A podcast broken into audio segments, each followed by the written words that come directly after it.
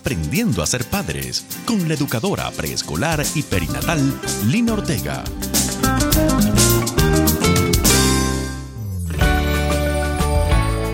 Hola a todos. Los bendigo a cada uno de ustedes en el nombre de Jesús. Qué privilegio, qué privilegio poder contar con ustedes en esta oportunidad. Es un privilegio que me permitan hoy entrar a sus hogares y a sus vidas y que me den la oportunidad de traerles un mensaje en este nuevo programa de Aprendiendo a ser Padre, el cual espero de todo corazón que pueda edificar sus vidas. Soy Lina María Ortega de Vientre Seguro. Los invito a que se queden con nosotros, pues el tema que trataremos hoy tocará la fibra de la integridad de sus corazones les doy las gracias de antemano por abrirlos y ser sensibles a lo que hablaremos hoy. Le pido al Espíritu Santo que este mensaje haga rema en sus corazones y en sus vidas. Ya regresamos.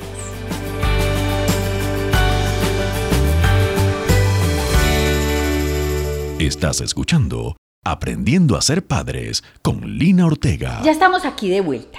Bueno, para comenzar nuestro programa de hoy, permítanme contarles la siguiente historia. Sabrina y Humberto son los padres de Matías. Matías es un bebé de apenas 18 meses. Sin embargo, ya va al cuido. La semana pasada la directora del preescolar le envió una nota a todos los padres avisándoles sobre la celebración que tendrán con los niños por motivo de la fiesta de Halloween. Sabrina y Humberto aman a Dios y saben que celebrar Halloween no lo honra a él. Sin embargo, Sabrina se mostró muy ilusionada, pues este sería el primer Halloween en que Matías podría celebrar con sus amiguitos esta fiesta. Es que ella quiere que su bebé vista un hermoso disfraz. Sin embargo, Humberto no quiere que su bebé celebre Halloween. Pero, ¿cómo enviar a Matías a un cuido sin disfraz cuando todos los niños del preescolar van a ir disfrazados? Y la situación se agrava porque Matías no puede faltar al cuido. Mm, es que es común que los padres, llevados por diferentes circunstancias y motivaciones, hagan cosas con sus hijos que son contradictorios con sus creencias con su manera de pensar y aún en contra de sus propios valores y principios. Algunos padres aluden que los niños están todavía muy pequeños y que no se dan cuenta porque no entienden.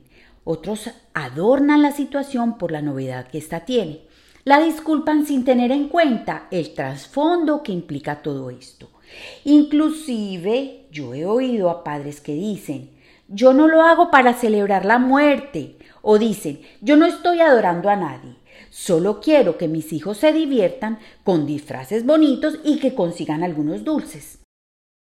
Es que para algunos padres les es difícil aplicar en el diario vivir esos valores, esos principios que ellos tienen claros en su convicción mental y se dejan llevar fácilmente por motivaciones erradas.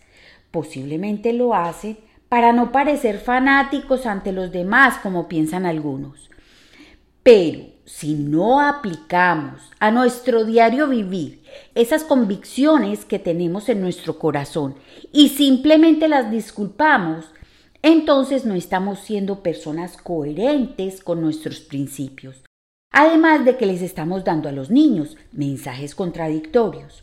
Los niños se dan cuenta de todo, sin importar lo pequeños que estén. Además de que quedan las fotos que se guardan para la posteridad y que ellos las van a ver cuando estén más grandes. Si los padres se dejan llevar por esas motivaciones externas, contradiciendo sus propias creencias, los niños no alcanzarán a entender cuándo se puede hacer algo y cuándo no. Te pregunto, ¿cuál es tu posición frente a la fiesta de Halloween? ¿Cuál es el mensaje que les estás dejando a tus hijos con tu posición frente a esta fiesta? Los invito a reflexionar sobre la historia que acabo de contarles y sobre tu posición personal frente a este tema mientras escuchamos la siguiente melodía. No tengo nada para ofrecer, Nada que te pueda sorprender,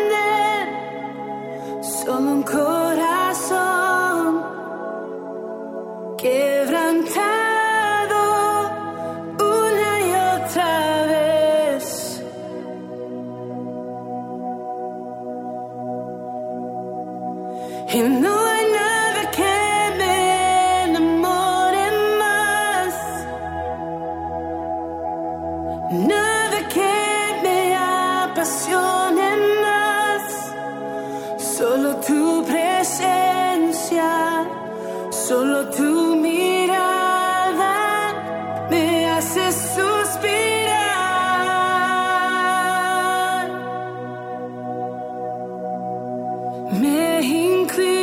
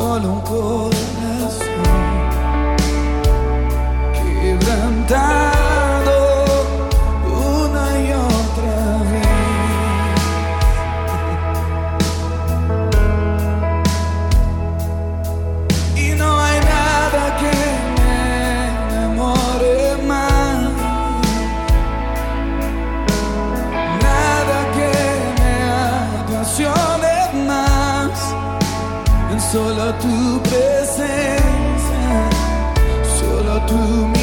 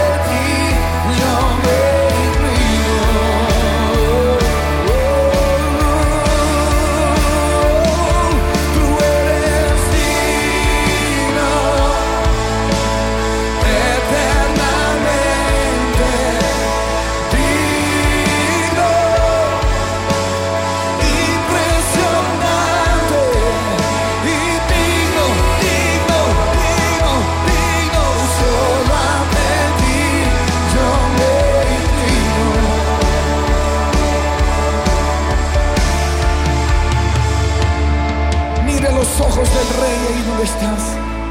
Olvídate de todo tu alrededor. Y mira los ojos del rey.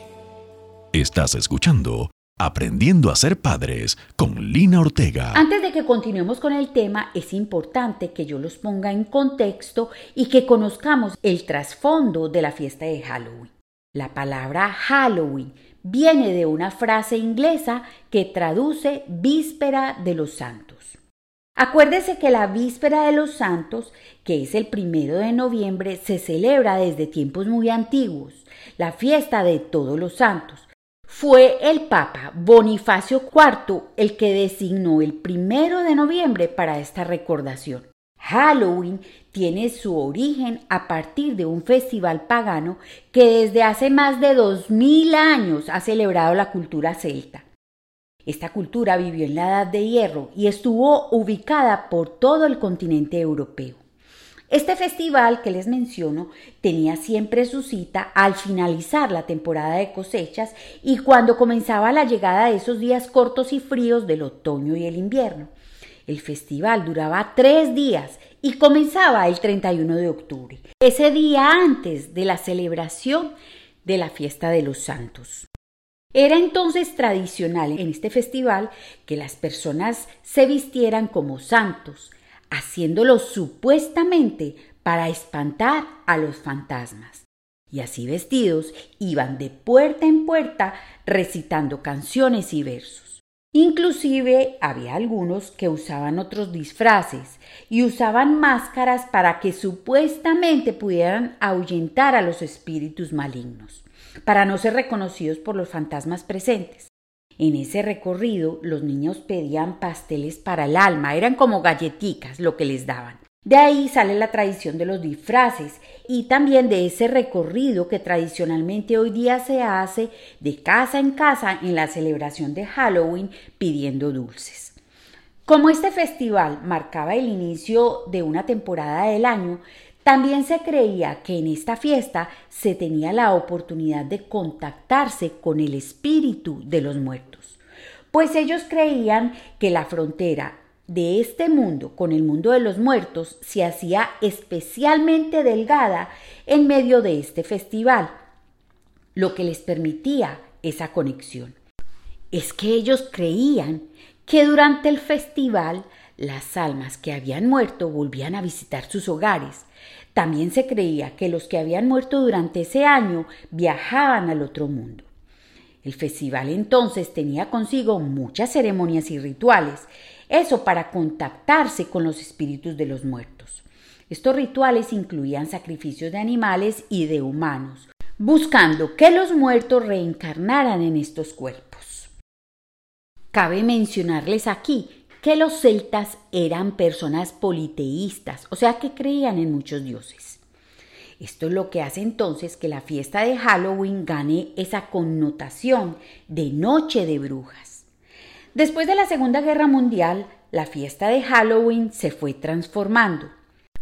Ya no bastaron esas ceremonias para conectarse con los espíritus de los muertos, sino que se les fue adicionando como tradición el adivinar el futuro, sobre todo en temas de matrimonio, salud y muerte. Los tradicionales pasteles para el alma se transformaron en pedir dulces. Las vestimentas de santos se convirtieron en disfraces de brujas, de momias, de duendes, de hadas y de demonios atemorizantes y espeluznantes. Los cantos y versos cambiaron por historias de terror y de fantasmas. Comenzaron a organizarse visitas a cementerios y hacer tours a casas encantadas. En conclusión, Halloween es una fiesta de culto a los muertos. Tengo que agregar aquí algo que ha venido ocurriendo con esta celebración y que cada vez está tomando más fuerza, y es que el satanismo ha unido sus principales ritos a esta fiesta. El satanismo es un conjunto de creencias y prácticas relacionadas con el culto a Satán o al demonio, incluyendo su veneración y admiración. Dentro de esos cultos y rituales está la brujería, el sacrificio de niños, la pedofilia, y beber la sangre de los menores, puesto que quien la practica cree que esa sangre fresca es fuente de virilidad, fuerza y juventud. Entonces, cada año la situación es más alarmante, puesto que cada vez son más las cantidades de niños secuestrados por brujos, niños perdidos o muertos en la noche de Halloween. Construyendo una nueva generación. Padres sanos que engendran hijos sanos. Construyendo una nueva generación. Padres sanos que engendran hijos sanos. Construyendo una nueva generación. Con todo este panorama que hemos conocido, vámonos entonces a la palabra. Veamos qué dice la Biblia en cuanto a la celebración de Halloween. Aunque la palabra no es explícita en hablar de la fiesta de Halloween, sí hay varios textos que nos guían para conocer el desagrado de Dios con esta celebración. Miremos algunos de estos textos. El primer libro de Samuel, en el capítulo 28, nos cuenta que por orden del Señor, Saúl, como rey de Israel, había expulsado de todo su territorio a todos los medium y a todos los que consultaban los espíritus de los muertos. Sin embargo, en los últimos días del rey, cuenta la palabra que aterrorizado al darse cuenta del inmenso ejército con el que contaban los filisteos, ejército que él debía de enfrentar con el suyo, Saúl le preguntó al Señor qué debía de hacer. Pero el Señor rehusó a contestarle.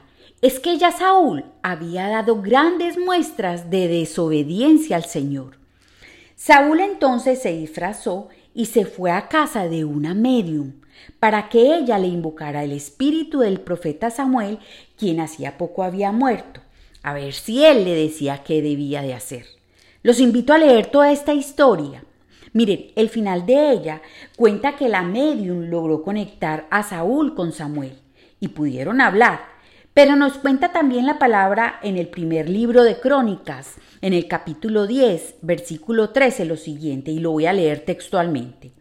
De manera que Saúl murió porque fue infiel al Señor, no obedeció al Señor e incluso consultó un medio. Es que en la ley del Señor, plasmada en Deuteronomio 18 del 9 al 12, había una advertencia muy específica sobre este tema. Le dice el Señor a su pueblo así, cuando entres en la tierra que el Señor tu Dios te dará, ten mucho cuidado de imitar las costumbres detestables de las naciones que viven allí. Por ejemplo, jamás sacrifiques a tu hijo o a tu hija como una ofrenda quemada. Tampoco permitas que el pueblo practique la adivinación, ni la hechicería, ni que hagan interpretación de agüeros, ni se mezclen en brujerías, ni hagan conjuros. Tampoco permitas que alguien se preste a actuar como medium o vidente, ni que invoquen el espíritu de los muertos. Cualquiera que practique esas cosas es detestable a los ojos del Señor. Esta palabra es muy clara. Bueno, pero ustedes podrán decirme, Lina, es que nosotros no vamos a hacer nada de eso, porque no agrado al Señor celebrando esta fiesta. Miren, ya conocimos a profundidad el origen de esta fiesta. Es que esta fiesta hace culto a los muertos. Y nuestro Dios es el Señor de la vida y por eso solo le adoramos a Él. Solo a Él lo podemos celebrar. Nuestro Dios es la luz y estamos llamados a que con su luz en nosotros iluminemos las tinieblas de este mundo. No estamos llamados a unirnos a las tinieblas de este mundo, sino a que brillemos con la luz de Jesús en nosotros. Dios nos pide en su palabra que no nos contaminemos realizando esas prácticas detestables que cometen los pueblos paganos, esos pueblos que no lo honran, que no lo reconocen a Él como el único Dios, el único Señor de todo. No complazcamos entonces a los hombres, desvelémonos por complacer a Dios, por honrarle. Miren, padres, Esto es cuestión de decisión, de tener criterios claros y llevarlos a la práctica en nuestro diario vivir. No podemos ser cristianos tibios y no podemos ser cristianos viviendo una vida sin coherencia. En la medida en que con nuestro ejemplo les marquemos linderos claros a nuestros hijos, poniéndolos en práctica en nuestro diario vivir, ellos introyectarán los valores y los principios de una forma clara y caminarán de forma segura por la vida. Esto formará adultos auténticos, adultos coherentes y transparentes que impacten el mundo en el mañana. Mensajes contradictorios solo formarán en ellos linderos movedizos, que se pueden abrir y cerrar a conveniencia, lo que formará adultos no íntegros, adultos no coherentes. Un valor no se traspasa en ninguna situación, puesto que se convierte en un antivalor. Una instrucción del Señor es ley, pero es un valor para nuestra vida. Dios nos dio su ley para que vivamos sanos y felices. No quiero terminar este mensaje sin contarles que Humberto y Sabrina, de quien les hablé al principio, lo recuerdan, al principio del programa. Bueno, ellos tomaron una muy sabia decisión y se las quiero contar. Como Matías no podía faltar al cuido y sus padres decidieron no disfrazarlo, entonces ellos encontraron una vestimenta hermosa para enviar a Matías a su cuido. El bebé irá vestido con una hermosa camiseta azul y unos jeans. La camiseta contiene una leyenda en letras plateadas que dice, Yo celebro a Jesús, no a Halloween. ¿Se dan cuenta qué belleza? Es que Sabrina y Humberto decidieron que su bebé desde su corta edad comenzara a ser un mensajero de la luz de Jesús en medio de tanta oscuridad. Yo estoy segura que este mensaje le va a llegar a muchos adultos y a muchos niños también. Bueno, vamos a orar. No tengo nada Necesitamos fortalecernos en el Señor y que en lo profundo de nuestro corazón pueda haber una convicción profunda de amar y agradar a Dios con toda nuestra vida, con todo lo que hagamos. Como Jesús es nuestro único intercesor, en esta ocasión para la oración, no voy a hacerla yo con mi propia oración. Quiero leerles y que nos unamos a la hermosa intercesión que Jesús hizo al Padre horas antes de entregarse en la cruz por nosotros, pues pienso que se adapta perfectamente a la petición que todos queremos hacerle hoy a nuestro Padre Celestial. Esta oración está relatada en el Evangelio de Juan en el capítulo 17 del 9 al 20. Quiero que todos nos unamos y podamos seguirla. En este trozo escritural Jesús le ruega al Padre de esta forma por nosotros. Le dice así, Padre, mi oración no es por el mundo, sino por los que me has dado, porque te pertenecen. Todos los que son míos te pertenecen, y me los has dado para que me den gloria. Ahora me voy del mundo. Ellos se quedan en este mundo, pero yo voy a ti. Padre Santo, tú me has dado tu nombre. Ahora protégelos con el poder de tu nombre para que estén unidos como lo estamos nosotros. Durante el tiempo que estuve aquí, los protegí con el poder del nombre que me diste. Los cuidé para que ni uno solo se perdiera, excepto el que va camino a la destrucción, como predijeron las escrituras. Ahora voy a ti. Mientras estuve con ellos en este mundo, les dije muchas cosas para que estuvieran llenos de mi alegría. He dado tu palabra y el mundo los odia, porque ellos no pertenecen al mundo, así como yo tampoco pertenezco al mundo. No te pido que los quites del mundo, sino que los protejas del maligno. Al igual que yo, ellos no pertenecen a este mundo. Hazlos santos con tu verdad. Enséñales tu palabra, la cual es verdad. Así como tú me enviaste al mundo, yo los envío al mundo y me entrego por ellos como un sacrificio santo para que tu verdad pueda hacerlos santos.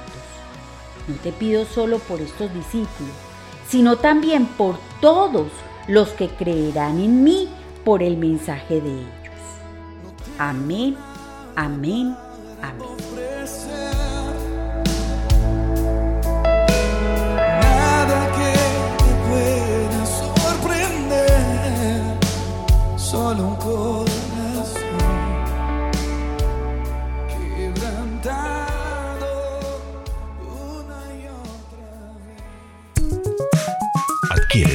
Guía de preparación para el parto Vientre Seguro. Nacimientos que transforman. Vientre Seguro. Nacimientos que transforman. De la autora Lina Ortega, educadora en preescolar y perinatal. De la autora Lina Ortega. Muchas gracias por acompañarme. Yo le ruego al Espíritu Santo que este mensaje haga rema en sus corazones y que pueda motivarlos a tomar la decisión de vivir una vida auténtica para el Señor, una vida que lo honre. En el nombre de Jesús. Los invito a que visiten mis redes sociales. En Instagram estoy como Lina Ortega Online y en Facebook como Lina Ortega Familia. Espero además su visita en mi página web www.vientreseguro.com.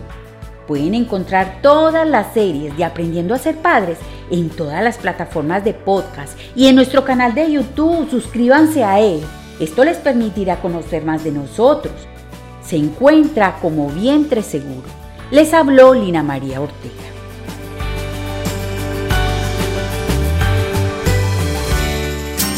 Aprendiendo a ser padres con la educadora preescolar y perinatal Lina Ortega.